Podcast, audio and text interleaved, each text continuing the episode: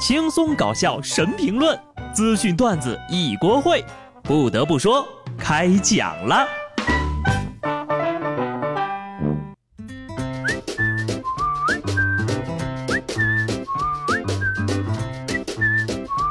哈喽，听众朋友们，大家好，这里是有趣的。不得不说，我是机智的小布。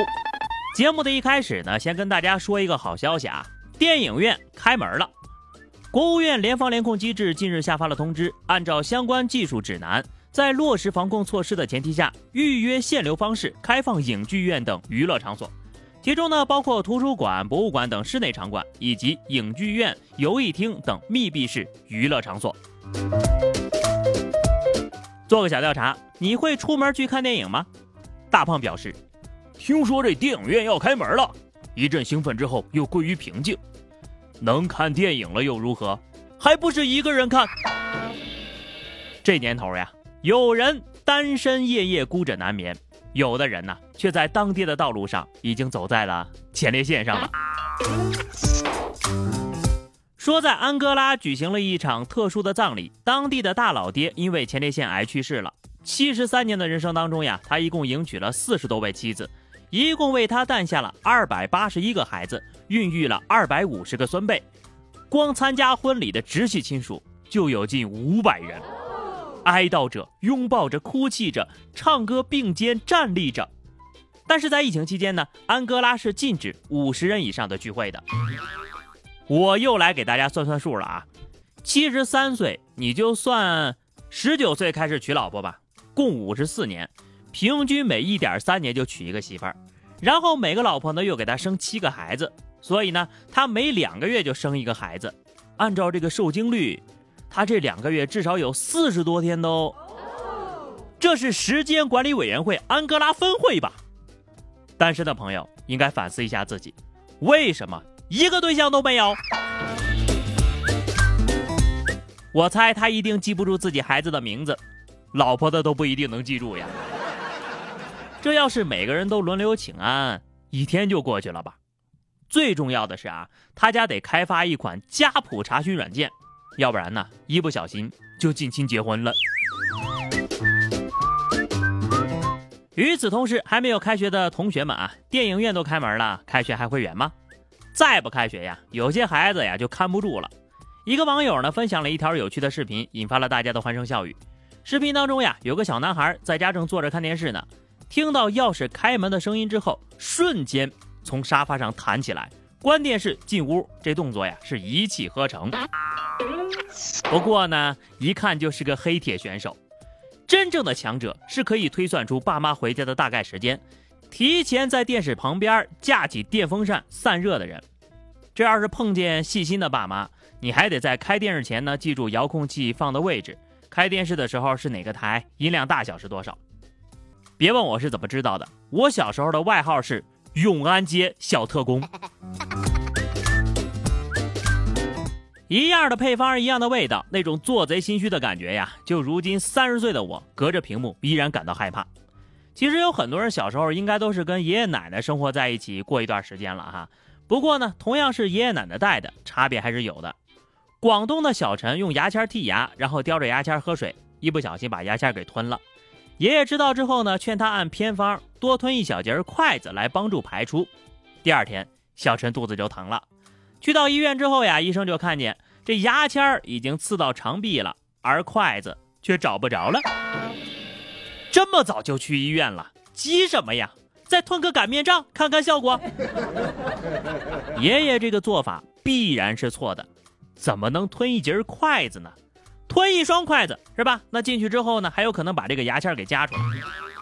不得不说，活下来的人才觉得偏方有用。那人要是死了呀，也没办法告诉你偏方没用啊。其实小孩子呢不能太过宠溺，但是呢也不能甩手放养。前几天呢，安徽有两名男孩在城区主干道上奔跑，三分钟啊来回横穿马路十三次，最终一辆路过的轿车避让不及，将其中一个孩子给撞倒了。所幸呀，暂无生命危险。这，他为什么来回穿了十三次？是没有爸妈吗？来回跑了十三回啊！说难听点，车要是不撞你，都没有天理了。当然了，要说惨呢，还是司机师傅最惨。倒了八辈子血霉了，遇到这种事儿，自己还要担惊受怕。所以，能不能判小孩的家里赔偿一下车主的精神损失？奉劝各位家长啊，孩子要是不想养，可以捐给有需要的人。否则呢，就这种在作死边缘疯狂试探的熊孩子，社会迟早叫他错人。熊孩子啊，小的时候不好好教育，长大了依然熊。上礼拜在广西南宁，一男子偷走一部正在直播的手机，失主说了，吃饭回来发现手机没了啊，就用另外一部手机呢回来看视频，看到小偷出现在屏幕里，就立即报了警。来来来，言传身教一个入狱小技巧，给大家表演一个在线偷手机，双击点点关注啊！谢谢老铁的银手镯，民警看了都忍不住笑了。看个直播居然还能帮助破案呢，今年的 KPI 也太容易完成了吧？都说正道的光照在了大腚上，你这贼不仅走歪了路，还不带智商。不得不说呀，这以后呀做贼估计也得考个从业资格证哈，太笨的就别入行了。前几天有重庆群众举报，说是有一辆小货车呀，在当地一处工业园区马路上偷石砖给拉走了。民警赶到现场之后呢，发现这个路面啊被撬的是坑坑洼洼，预估被破坏的马路面积达到了四五百个平方。随后呢，警方就锁定了车主黄某，并得知呢他在这个村子里啊租了两亩地，正在盖猪圈呢。整整齐齐的石板已经铺上了，整个猪圈看起来是相当的豪华。这黄某说了啊，我就想让这个。二师兄生长的环境好一点，同时也为了节约成本，就喊上我爹妈、我姨父实施盗窃，先后撬走了马路上两千一百二十八块石板砖。不会真的有人以为马路上的东西是公用的，就可以随便捡回家，不用负法律责任吧？一家老小齐上阵，撬走了两千多块砖，这是愚公撬砖呐！这下好了，自己的生活环境也可以改善改善了。占小便宜就占小便宜，别什么事儿都往猪上推呀！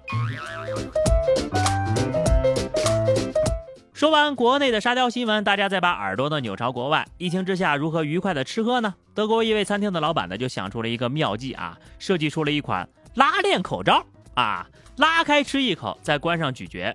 老板说了，已经有大公司对他的口罩产生兴趣了，希望能够投入生产。干啥啥不行，花样第一名。技能树点歪了吧？古有脱裤子放屁，今有开口罩吃饭。或许我们可以用手把这个口罩摘下来再吃。不得不说，这和直接摘下来吃有什么区别？如果所处的环境需要戴口罩的话，那么食物就已经被污染了。如果环境好，可以安全的吃东西，那为什么要戴口罩呢？这种行为啊，大家千万不要模仿。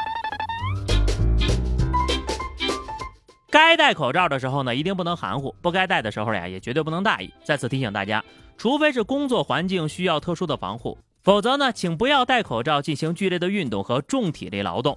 有研究呀，让五个男性在高温下戴着口罩劳动，结果呢，心率、耗氧量、能量消耗、口腔温度、每分钟通气量明显上升，这可能呢会带来一定的生理损伤。现在这个情况啊，不戴口罩运动吧不安全，戴口罩运动吧。也不安全，所以说呢，还运动个啥呀？吃吃喝喝胖胖，他不快乐吧？开个小玩笑啊！现在呢，我们已经没有中高风险地区了，全部都降为了低风险。各位有时间呢，还是要动一动，最起码你把前一段时间宅在家里长的肉减掉吧，是吧？专家都说了，强健的体魄才是抵御疾病最好的武器。好了，那么以上就是本期节目的全部内容，下期不得不说，我们不见不散吧，拜拜。